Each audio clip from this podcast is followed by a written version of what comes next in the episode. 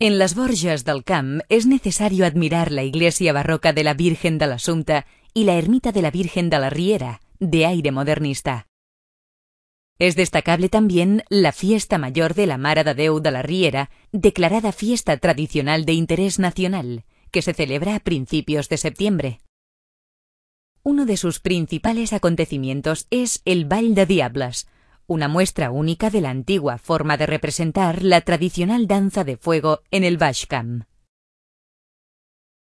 El cercano pueblo de Riudecols descubre al visitante la iglesia de San Pera y los bonitos pueblos agregados de Las Irlas y Las Voltas.